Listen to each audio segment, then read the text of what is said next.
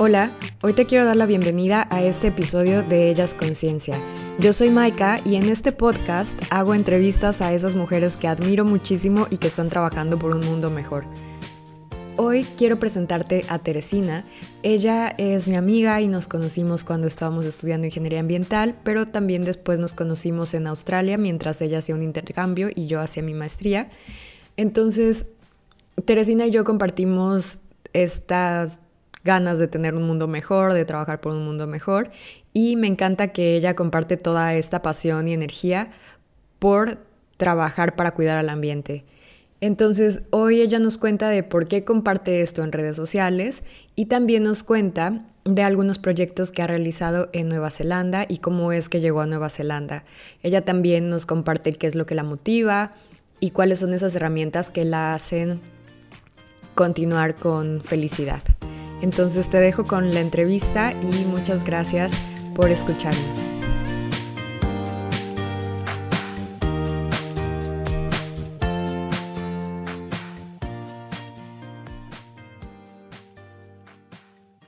Pues hoy estoy muy contenta por estar platicando contigo, Teresina.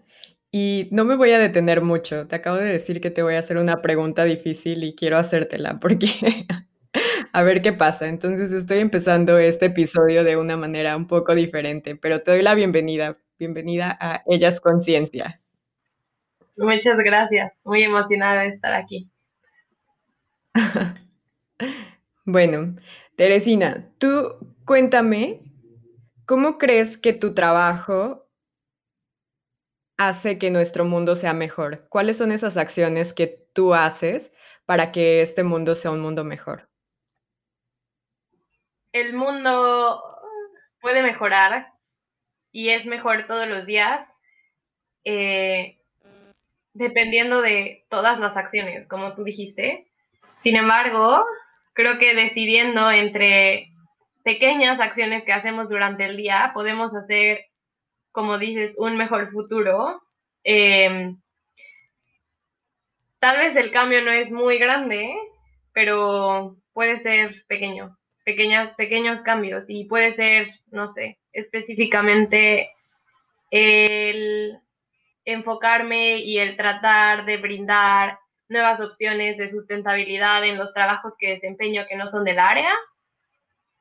Em, el tratar de el tratar de compartir lo que sé o los mensajes con las personas que conozco y en las redes sociales y el tratar de hacer todo con alegría, aunque suena, suene muy eh, de canción, pero sí, el tratar de hacer las cosas eh, bien y bonitas. Y una vez que hice una reforestación me dijeron, cuando plantas un árbol tienes que tener cuidado porque si lo plantas mal no vas a sobrevivir, ¿no? Entonces es sobre todo eso, el, lo que hagamos.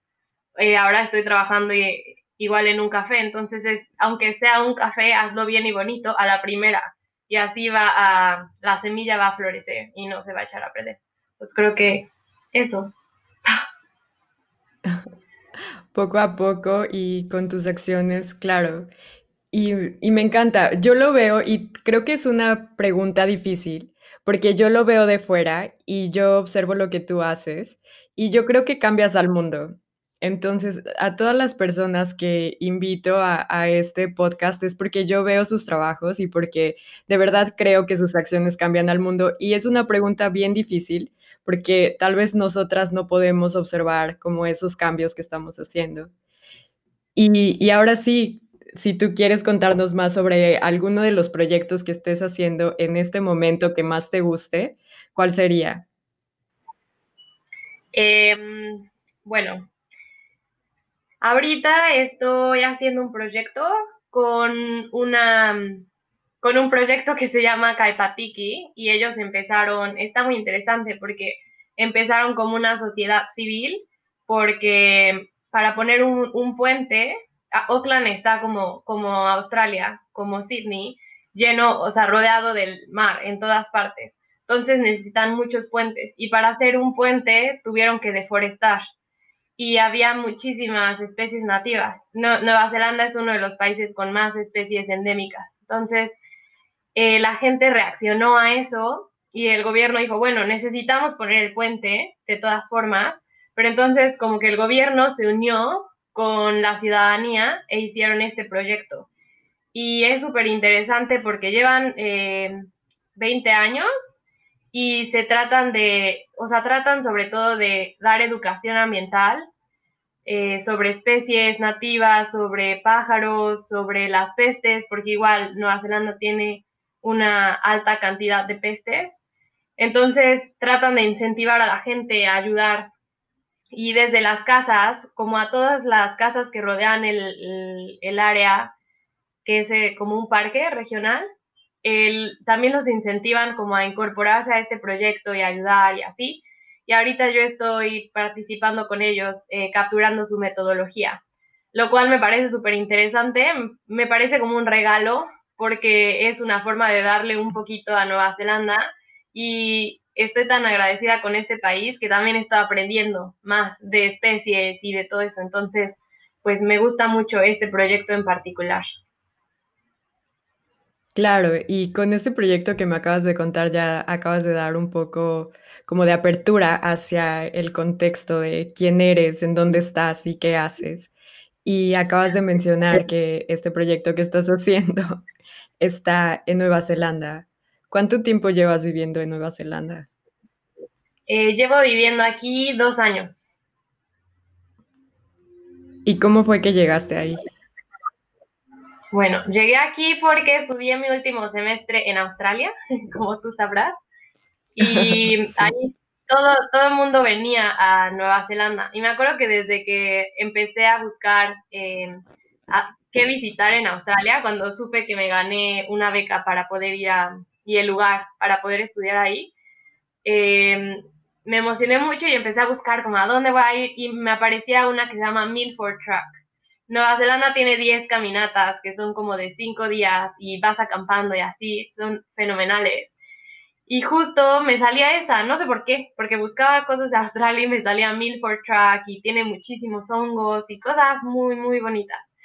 Y desde ahí como que me entró el gusanito de, ah, algún día voy a ir a Milford Track. Pero como que yo dije, bueno, Nueva Zelanda debe estar pegaditito a Australia. Y ya cuando estaba en Australia y vi los precios todo dije, no, hombre, no, nunca voy a ir a, a Nueva Zelanda, perdón. Así que un día em, me fui de fiesta y pues me compré la visa. Con la emoción dije, bueno, me compro la visa no y así no habrá de otra. Aunque regrese a México, ya voy a tener la visa comprada. Así que tendré que regresar a Nueva Zelanda, porque tenía que regresar a México para graduarme. Así que así fue. Compré la visa y ya no me quedó de otra más que venir a Nueva Zelanda. Claro, fue como que tu intuición te lo dijo en ese momento y lo hiciste. Y ha de haber sido como una de las... una decisión muy bonita, yo creo. Cuando llegaste a Nueva Zelanda, ¿qué, qué hiciste?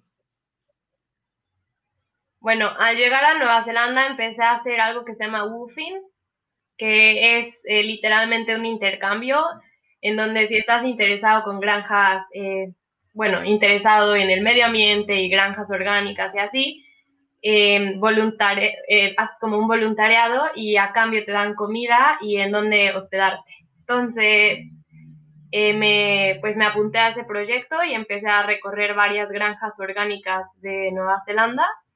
Y pues eso fue un súper comienzo, fenomenal, porque conoces de la cultura, y además de cosas increíbles que, tal vez en la universidad habíamos visto, estudié la línea de permacultura em, de mis optativas, entonces, pero fue todo como, por más práctica que tengas un día a la semana, pues no, no estudias mucho, que digamos, es como la teoría. Entonces fue, fue increíble poder tener la oportunidad de aplicar las cosas en la tierra, de, sí, de tocar, de aprender, de, de ver, de oler la tierra, fue, fue muy bonito.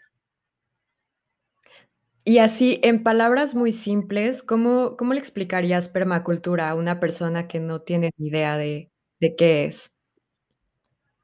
Bueno, permacultura literalmente es eh, la cultura de la agricultura permanente. De eso es de donde vienen sus palabras, como permacultura. entonces, en palabras simples, es un sistema en donde cada elemento del sistema está relacionado con los otros sistemas. No hay ningún, no es lineal, es circular y todos los elementos tienen un, un porqué y un para qué estar en el sistema. Y nosotros, los seres humanos también, no es como un sistema piramidal en donde el ser humano está en el tope, em, sino que estamos todos en un círculo. Entonces, cualquier cosa que se incorpore, pues tiene un sentido y así. O sea, no hay basura, no hay desechos, no hay nada, porque todo está integrado en un sistema de permacultura. Claro, y esta parte de la teoría tú la viste en la universidad, llegaste a Nueva Zelanda y ya la pudiste ver en la práctica. ¿Cómo fue tu primera experiencia de ver el sistema de permacultura en la vida, en la vida real? Pues increíble, o sea, porque piensas que, no sé, te imaginas que tienen que ser personas hippies viviendo en la montaña y, y bueno, sí, Nueva Zelanda está lleno de montañas y mini montañas, entonces sí, pero la gente tiene baños reales, o sea, también hay baños secos, pero también hay baños reales que están conectados. Em, hay tanques de agua para almacén, hay como muchas cosas que se ven como una casa bonita, ¿no? No se ve como como a veces te lo pintan. Entonces, es, es muy bonito el ver que aparte es como una cultura súper integrada, como impregnada en, en la sociedad de Nueva Zelanda. Es como el común denominador. Si vas como a las afueras de la ciudad, todos saben un poco de eso o vivieron con eso desde, desde que eran niños. Y inconscientemente, quizás no, no lo determinaban como permacultura ni como eh, granjas orgánicas, pero lo hacían y le compraban eh, los huevos al vecino y eran como comunidades de permacultura, porque tal vez no era un sistema independiente, pero todos se conectaban. Entonces, y todavía lo hacen. Entonces es súper, sí, súper bonito. Es como, como una señal de que sí se puede. Claro. Y hay una granja en particular de estas granjas en las que estuviste trabajando que que te encantara y que dijeras, wow, esta granja es como un sueño? Sí, hay una a la que fui tres veces y cuando fui me iba a quedar una semana y me terminé quedando un mes, me quedé en Navidad y así. Y mm, esa, ellos eran dueños, bueno, son dueños de una montañita y ahí tienen a sus ovejas. Y sí, es que es todo, o sea, ellos eh, colectan sus verduras y frutas en verano y en primavera y luego hacen eh, mermeladas, eh, ¿cómo se dice? Los ponen en el refrigerador, los deshidratan como para estar preparados para el invierno. Están súper como apegados a esto, al estar conscientes de las temporadas del año. además, la señora hace weaving, que es de una planta sagrada de aquí de los maoris que se llama jaraqueque. Hace como canastas y me enseñó a hacer canastas, hice canastas con ella. Eh, también súper espiritual, tenían un jardín como que no tocaban, como todos los principios de la permacultura llevados a cabo. Y esa creo que fue como una que sí, me tocó el alma, pues. ¿Cuáles son los principios de la permacultura? Pues los principios son varios, son como 10, pero uno, de ellos, por ejemplo, es que tienes que tener un espacio como intacto, en donde la naturaleza pueda irse y dirigir a donde quiera. Y ese, ese, esa parte es como para tu relajación, para el crecimiento espiritual, etc. Otro principio es el cómo, cómo organizas las cosas, el cómo tienes que utilizar como em, a los recursos naturales y la dirección solar para calentar tu casa, para cómo tu arquitectura tiene que estar eh, contemplando todos estos recursos. Eh, otro es el que te comentaba de los elementos. No puedes poner ningún elemento en tu sistema si no va a tener un porqué y si no va a tener un servicio y además de un servicio, alguien le va a dar un servicio. O sea, tiene que ser una cadena. Si no, no lo puedes integrar y así. Ya, suena bien bonito. Y si pudieras darnos así como un tour auditivo por esta granja, esto lo hice la semana pasada en, en el otro episodio que hablé con una mujer que tiene una granja orgánica. Y, y, bueno, si tú pudieras darnos un tour auditivo por esta granja, ¿cómo la describirías? Así como que entras por aquí y ves esto y junto está la montaña o algo así. Bueno, eh, para empezar, es en una zona en donde hay un volcán activo todavía, eh, que se llama Taranaki. Y bueno, después de que ya viste el volcán, te sigues derecho, son muchas curvas. Y después, eh, cuando se abre la puerta, está lleno de flores, de flores y puedes oler todos los aromas que te imagines. Y al lado izquierdo hay una montaña, que ellos son dueños de la montaña. En la montaña la montaña está dividida como en cinco y ahí tienen a las ovejas. Así que las ovejas las van cambiando de, ¿cómo se dice en español? Bueno, las van cambiando de espacio cada determinado tiempo. Y además ahí los vecinos ponen también las vacas. Así que a veces te levantas y puede haber vacas. Y a veces te levantas y puede haber ovejas. Em, luego, en el lado derecho hay todo un, toda una línea de árboles frutales, de todas las frutas que te puedas imaginar igual. Y luego hay una eh, como red o una reja en donde están todos los, todas las, eh, es el huerto para cuidarlo de los pájaros y todo eso. Em, después, bueno, está la casa, que la casa está hecha con bioconstrucción, eh, muy bonita. Y ahí tienen un lugar de espacio para, para guardar los... Ah, tienen sobre todo ajo y papa, porque la, venden. Y venden como las semillas de... las semillas tradicionales maoris. Así que ahí guardan todo. Además tienen una casita para los que hacen woofing como yo y tienen otro, otro jardín en donde, en donde hacen experimentos, en donde, por ejemplo, dejan crecer la maleza, porque hay malezas que en teoría son beneficiosas, entonces ahí no, no hacen, no quitan la maleza, y ahí dejan crecer asociaciones extrañas o lo que quiera crecer, y van solo como sacando de ahí lo que quieren, y ya todo está rodeado igual de árboles, de especias, de hierbas, de olor, de así. O sea, eso no se acerca a la realidad, ni un poquito, pero algo así. Wow. Ha de haber sido una experiencia muy interesante y muy bonita y también muchísimo contacto con la naturaleza. Y por lo que hemos podido escuchar en estos minutos de, de lo que nos has contado, tú tienes como esta conexión con la naturaleza muy grande. Y yo creo que por eso también pues todas estas decisiones que tomas para, para la conservación y para la sustentabilidad. ¿Tú cómo crees que empezó esta conexión con la naturaleza y tu interés por cuidarla? Pues yo creo que, o sea, vi desde pequeña como mi abuelo tenía una conexión fuerte con, con los animales y siempre tuvo algunos pajaritos o algo. Que bueno, eso es irónico porque los pájaros estaban en jaulas. pero, pero bueno, eso creo que, creo que el verlo así como le interesaba todo eso me dio un poco de interés. Y mi papá también siempre le gustaron las caminatas y todo. Pero yo recuerdo desde chica que me encantaba salirme y estar con los perros y en los árboles y todo eso. Y ya creo que es difícil, ¿no? Viviendo en la ciudad.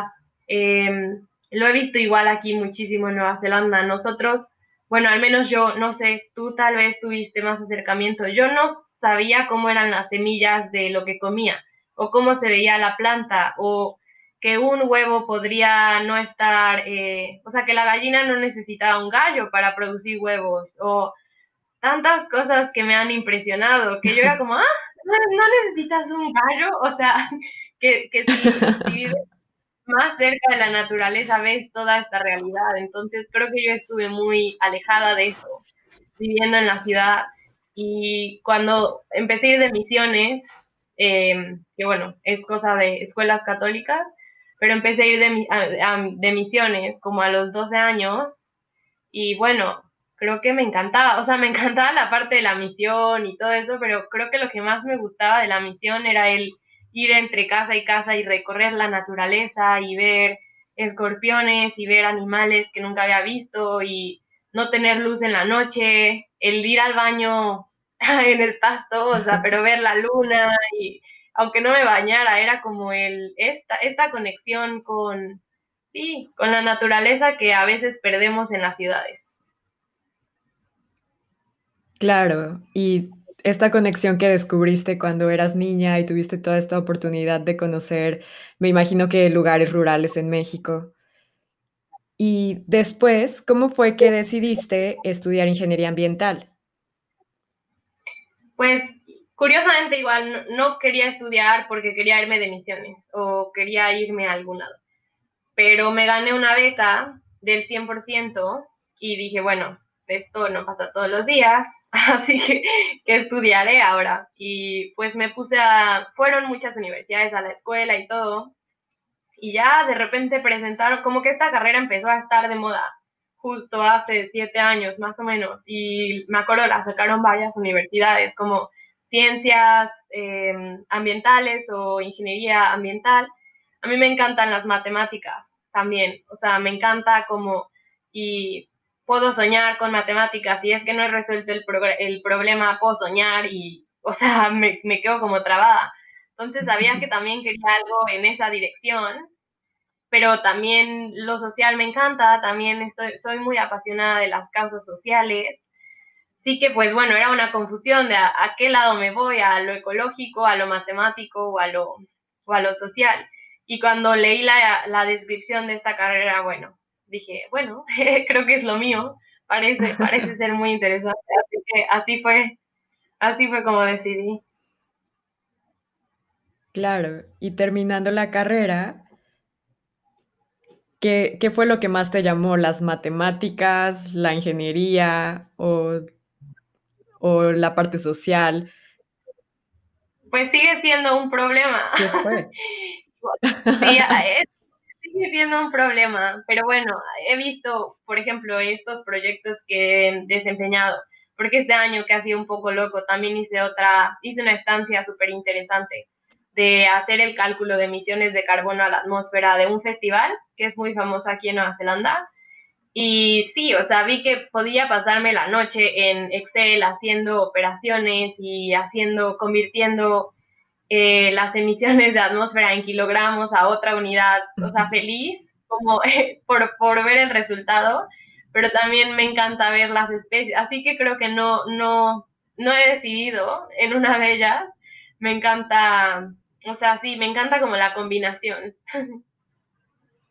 Claro, y te lo pregunto porque es algo que a mí me confunde también. Y tengo estos intereses como de matemáticas y puedo pasarme todo el día haciendo modelos, pero después quiero regresar a trabajar con la comunidad y después solamente quiero trabajar con la naturaleza. Entonces, a través de tus historias, yo también aprendo cómo balancearlo todo y cómo no decir, tengo que elegir una de las tres y enfocarme en eso sí es muy difícil. Más en el mundo actual que parece que te piden, o sea, en los currículums y como en, los trabajadores te piden que estés enfocado en uno, ¿no? O sea, que si te gusta la computadora, estés todo el día en la computadora, que si te gusta lo social, estés todo el tiempo afuera. Como que es difícil. Es, es un poco difícil. Sí, claro. Bueno, poco a poco creo que iremos encontrando un buen rumbo y para combinar tantos proyectos de, de los que tenemos. Y uno de tus proyectos que me llama la atención y que tal vez me gustaría saber más, es como esta parte en la que compartes a través de redes sociales. Yo creo que muchas veces, y bueno, en mi caso, sí, sí me daba miedo un poco y no entendía muy bien qué estaba pasando en las redes sociales o por qué compartir en las redes sociales. ¿Cómo fue que tú decidiste empezar a compartir en redes sociales más sobre tus temas? Pues ha sido difícil y ha sido como todo un, también romper tabúes, ¿no? De ¿por qué estoy enseñando esto? O ¿por qué? O sea, como, sí, ha sido, ha sido todo un proceso. Pero empecé sobre todo porque cuando empecé a estudiar, pues fue todo muy radical, ¿no?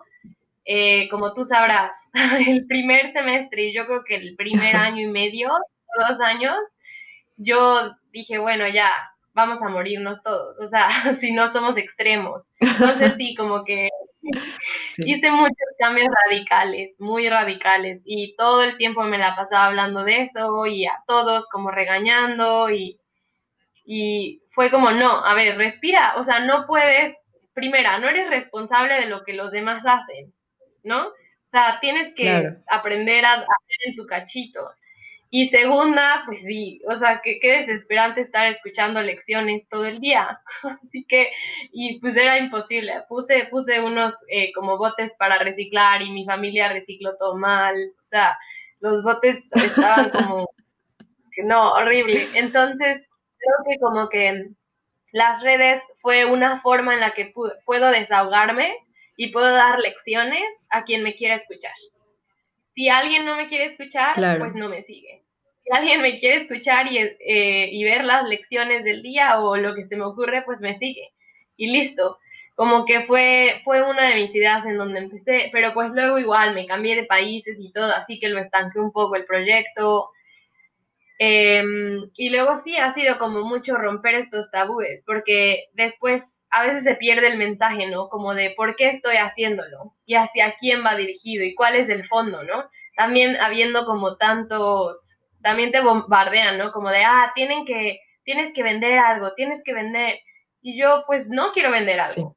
Es, es, para transmitir una idea, es para, para, sí, para educar ambientalmente, para dar a conocer cosas que la gente no sabe y que a veces por estar nosotros en nuestra burbuja creemos que es la norma, pero no entonces, pues sí ha sido todo un proceso interesante y sobre todo es eso, el proveer educación ambiental y el proveer que en esos minutos de ocio que tenemos al día y estamos estoqueando a la gente, pues te aparezca una cápsula o te aparezca una definición o un concepto o un tip ambiental, pues para hacer algo y tal vez poner ahí la semillita en el cerebro y tal vez funcione. Sí. Pues a mí me encanta la idea y, te digo que como que lo había estado procesando y tal vez no lo había entendido muy bien, pero cuando te veo a ti compartiendo y, veo que hay otras personas interesadas, pues es cuando te das cuenta de que hay muchas personas como tú y como yo que tienen este interés de, de que el mundo sea mejor y que sí están buscando, bueno, yo creo que todos estamos buscando gente similar para hacer alianzas más grandes. ¿Tú has encontrado como un soporte dentro de esta comunidad que estás haciendo en redes sociales? Pues sí, o sea, últimamente he estado un poco igual sin rumbo, como diciendo, bueno, me enfoco en México, me enfoco en Nueva Zelanda, ¿cuál es mi, como que hago, no? Pero bueno, soporte he recibido mucho de amigos que nunca me esperaba que me escriben, ¿no? Como, oye, ¿y ¿qué le pongo a mi composta? O mi composta se está muriendo, o mis fresas. Y es como, wow, o sea, el saber, alguien empezó su huerto por mí, o bueno, o sea, no por mí, pero porque vio y se le empezó a antojar, o alguien está haciendo su composta, o sea, ese, ese es un súper soporte, pero ese es como de, pues sí, de la audiencia. Y mm, aquí en Nueva Zelanda he encontrado a grupos latinos que están interesados y eso igual ha sido como un súper proyecto ahorita, el cómo incorporar a los migrantes y cómo darles ese, pues esa educación para, no es pretexto el que seas migrante, aquí también puedes hacer composta, te puedes adaptar al sistema, aprender a dónde llevar tus residuos, aprender cómo hacer las cosas. Entonces, he tenido soporte de una revista de aquí, em, que es latina, para dar como, para dar cápsulas y para dar a conocer del tema, e igual de, de un programa de radio de mujeres, eh, igual en México ahorita hice como una alianza con una revista en donde también hacen cápsulas. Entonces es interesante porque pues creo que aquí es lo mejor, ¿no? Que gente que no se espera ver eso, que está viendo cosas totalmente diferentes, de repente tengan la oportunidad de escuchar acerca de esto. Claro. Y a ti personalmente, ¿tú crees que te ha cambiado en algo el compartir con más gente, el transmitir este mensaje tan importante? ¿O, crees que no tanto? No, sí, claro. Personalmente me ha ayudado mucho como para ser disciplinada, porque, por ejemplo, no sé, si sé que alguien empezó su huerto o está empezando su composta por mí, es como, bueno, como tú no lo vas a seguir haciendo? O mm, no sé si estoy haciendo, si voy a, sí es más disciplina, sobre todo, el, el estar atenta a cómo puedo seguir eh, pues enseñando o educando de alguna forma, eso me hace ser más disciplinada y seguir aprendiendo igual, seguir estando como a la, a la moda, no a la moda, pero interesada en los temas nuevos, pues, y en boga, para ver qué está pasando allá afuera y qué puedo dar a conocer, cuáles son los nuevos métodos o cuáles son las nuevas aplicaciones que se pueden utilizar, porque igual creo que ahorita la tecnología también es aliada, sobre todo. Entonces es una forma de ver eh, qué aplicaciones se pueden utilizar para reducir basura o para hacer infinidad de cosas. Entonces sí, me ha ayudado personalmente mucho. Claro, sí, y me parece, me parece bastante interesante que, compartas y, tal vez esta pregunta, eh, ¿por qué te gusta compartir? Esta pregunta también se la hago a mis invitadas, me gustan sus respuestas, pero ¿por qué, ¿por qué te gusta compartir? ¿De dónde nace eso?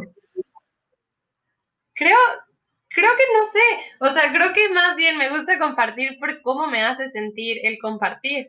Lo cual es irónico porque crees que al compartir tú estás dándole algo a los demás.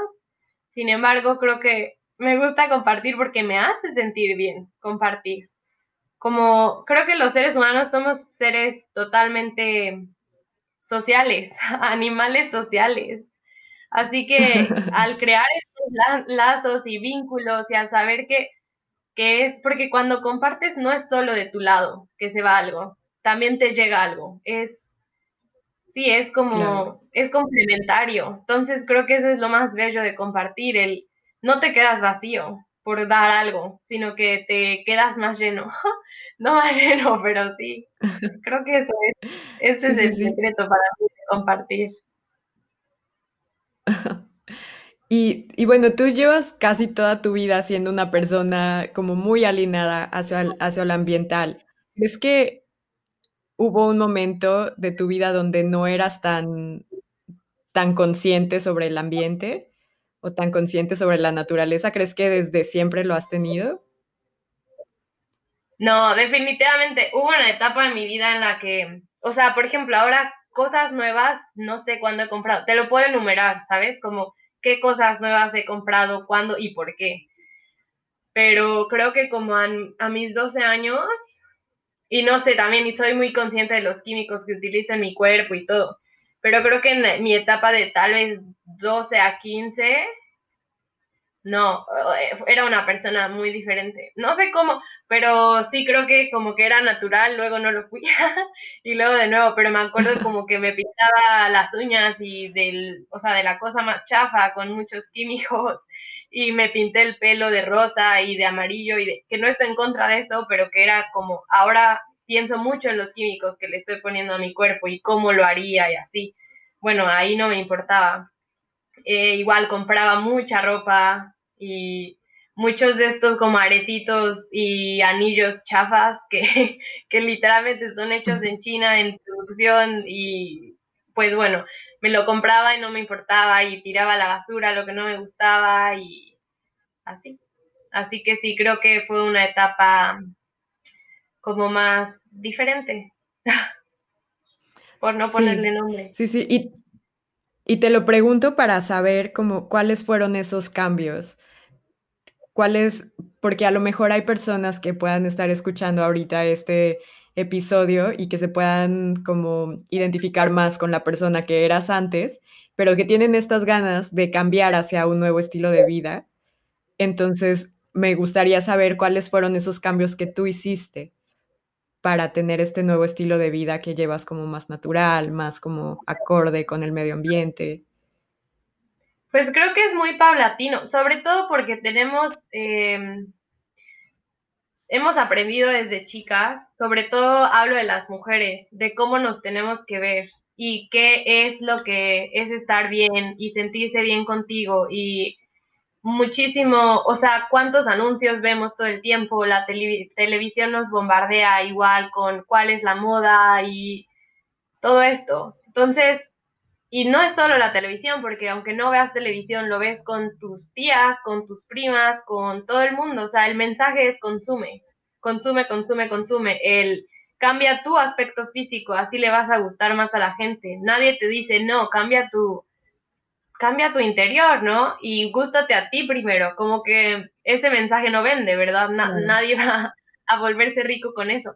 Entonces creo que es muy paulatino y creo que es trabajo pues de todo, ¿no? Porque es, es todo el consumir, el, y no digo que esté mal, cada quien tiene sus prioridades, pero es, es un gasto también de todo. Y pues sí, para mí sobre todo es el empezarse a quitar el estigma de que qué es lo que está bien y el pensar a aceptar, ¿no? Desde aceptar tu propio color de cabello, desde aceptar tu propio color de labios, el que no necesitas inyectarte o reducir algo, que todo eso, creo que es un proceso, sobre todo interno, para aceptar que no necesitamos tanto, no necesitamos comprar y podemos ponernos la misma ropa dos días y o en dos bodas o en tres bodas y no pasa nada. Pero sí creo que es más trabajo interno. Ok, entonces tu consejo así puntual sería como hacer mucho trabajo interno para aceptar que no necesitamos consumir más.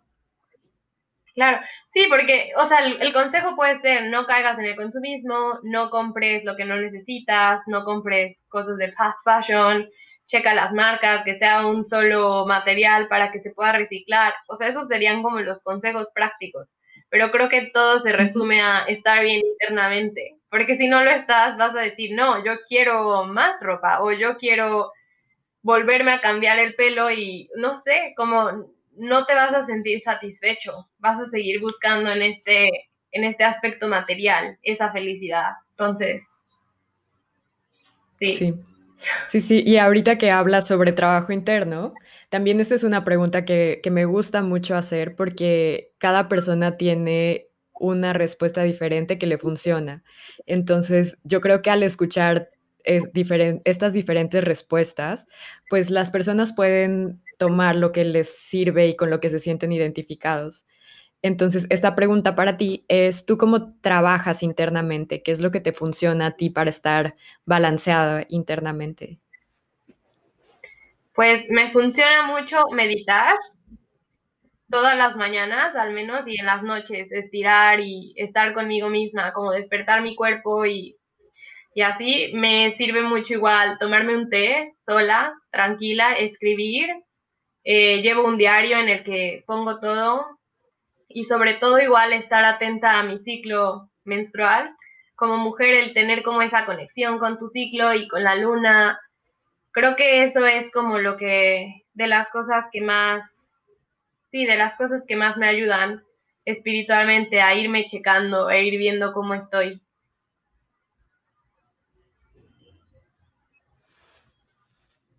Sí, el... entonces estaba pensando e, en la conexión con el ciclo menstrual y cada que hablo con, con mis amigas es algo muy importante y que, y que las mantiene como, como muy estables también y, para mí también es, es, muy, muy importante.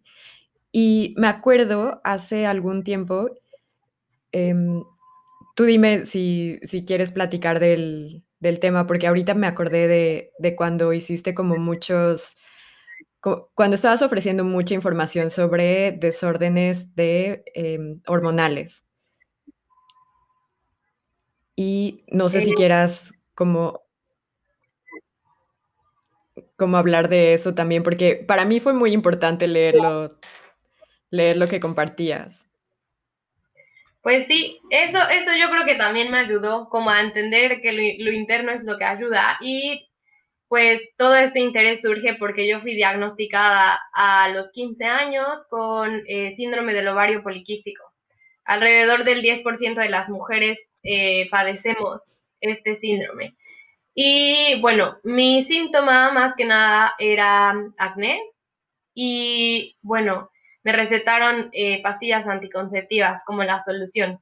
Pero justo estas pastillas lo que hacen es que te desconectan de tu periodo menstrual de alguna forma, porque dejas de menstruar, dejas de menstruar, perdón, o sea, la sangre es pues, no es, eh, la sangre sangre del periodo y por la píldora, pero no es tu periodo. Entonces, creo que eso fue una de las cosas más fuertes y en las que viví como crisis, porque pues también te da un poco de depresión o te puede dar como crisis emocionales, etcétera. Entonces, bueno, sobre todo empecé a ofrecer información de esto porque el 10% de las mujeres lo tienen y eso es un porcentaje muy alto. Y a veces nos olvidamos de que yo empezaba a preguntar a mis amigas y de mi trabajo, por ejemplo, todas estaban con la pastilla anticonceptiva y tres de ellas estaban con la pastilla anticonceptiva porque tenían acné.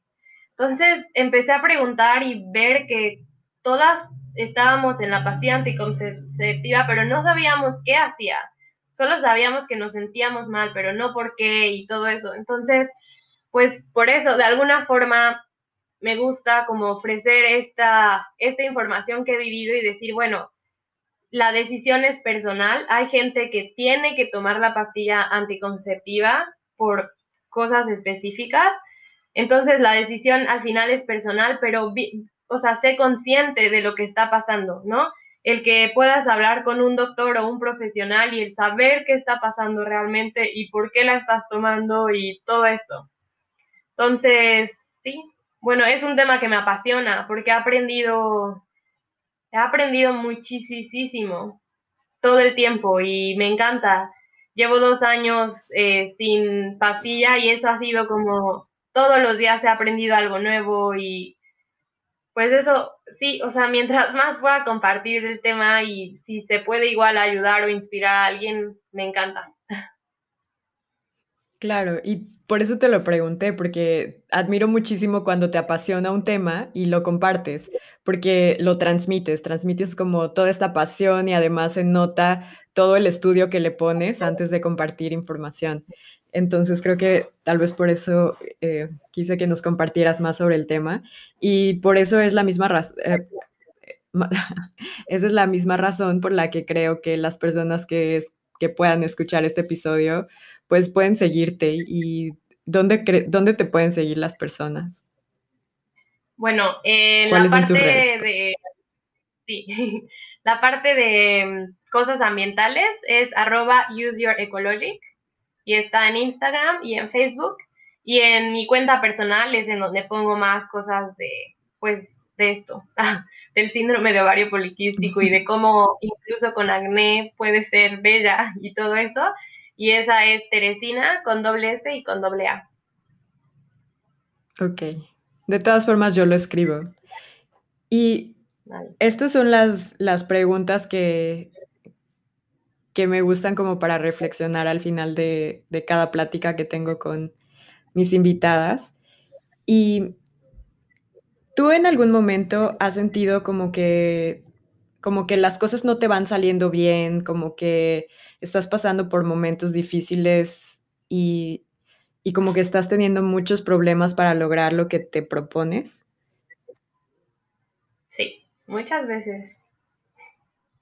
¿Sí? Bueno, es que también hago esta pregunta porque sí me han respondido como de, no, eso a mí no me pasa tanto, pero, pero, pero sí, yo creo que, que, a la mayoría de nosotras nos pasa. Entonces, ¿cómo, ¿cómo es que tú continúas con motivación y alegría y con toda esta pasión que compartes a pues pesar de esos momentos? Es como siempre el detrás de cámara, yo creo. O sea, lo, que vemos en el momento o en el Instagram o en todo eso, o a la hora de ganar un premio en la universidad o lo que sea, no demuestra como las horas de estudio o las horas de crisis o de llorar o ya sabes.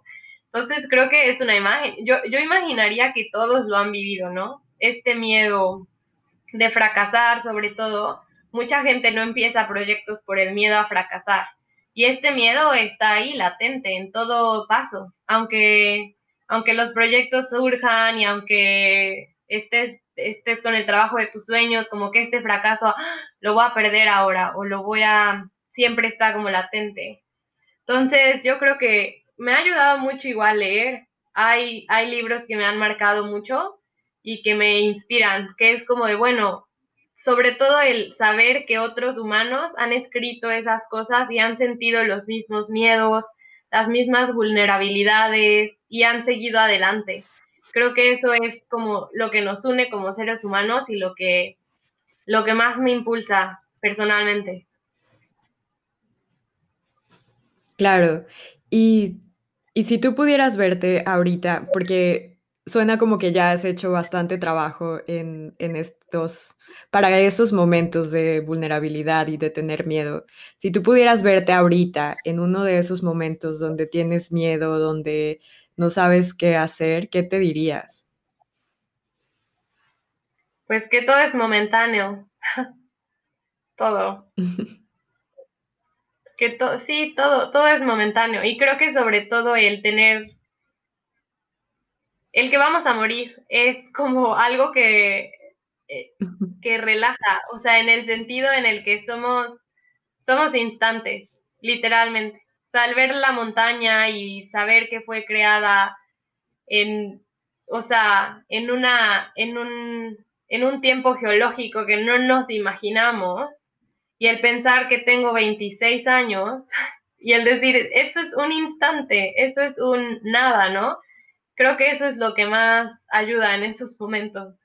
El saber que todo pasa y que somos momentos. Así que hay que echarle ganas porque no sabemos cuándo se acaba este baile. creo que eso. sí, pues son como momentos, no sé, creo que todos tenemos em, estas pequeñas herramientas que nos ayudan a, salir adelante. Y, y, estas preguntas las hago porque sé que a veces hay personas que están escuchando y que pasan por momentos similares, entonces creo que compartir con ellas y con ellos esto, lo que a nosotros nos hace fuertes y que nos ayuda a salir como en esos momentos, pues puede, puede funcionar también. Y ahora, si piensas hacia el futuro, como, ¿qué le dirías a Teresina del futuro? Algo así como de, Teresina, nunca te vayas a olvidar de esto.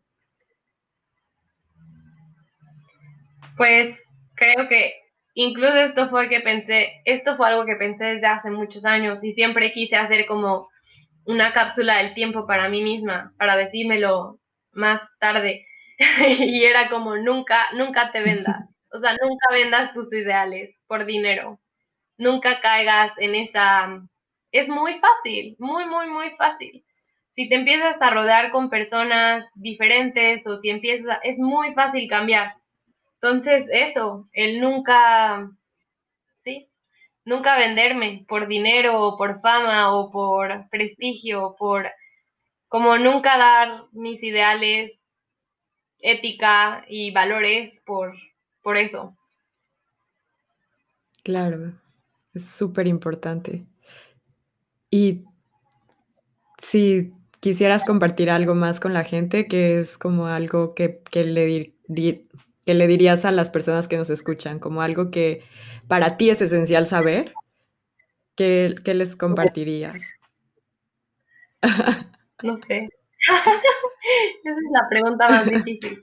Pues, pues que hoy es el día para empezar, que no es el siguiente lunes. Creo que eso es algo que igual me ha servido mucho el, el no esperar a que sea el lunes o el no empezar a que sea el inicio del mes, que hoy es el día para empezar, no importa si es noviembre, si todavía no empieza el nuevo año, que dejar de, dejar de tener pretextos y hoy es el día para empezar, para ayudar y para hacer la mejor versión de nosotros mismos. Y que eso es lo que nos llevamos al final, no, no otras cosas, no cosas materiales, no fama, no, que es mejor eso, el hacer de este lugar un mejor mundo en lo que podamos. Y si no, pues nada más mejores a nosotros mismos, que esa es una gran tarea. Me encanta, me encanta cómo termina esta frase, es, esto que nos acabas de compartir, el cómo hacer un mejor mundo. Y también el que quitas la presión de no, es, no tienes que hacer un mejor mundo, con que seas una mejor persona es suficiente. Es mucho, sí. ¿Tienes algo más que quieras compartir? Pues creo que eso es todo por el momento. Pues muchísimas gracias, Teresina. Voy a dejar todas tus redes en, la descripción del episodio. Y, y, qué buena plática. Me gustó mucho verte y compartir contigo este momento también. A mí también, mucho, mucho gusto y espero vernos muy pronto. Sí, claro.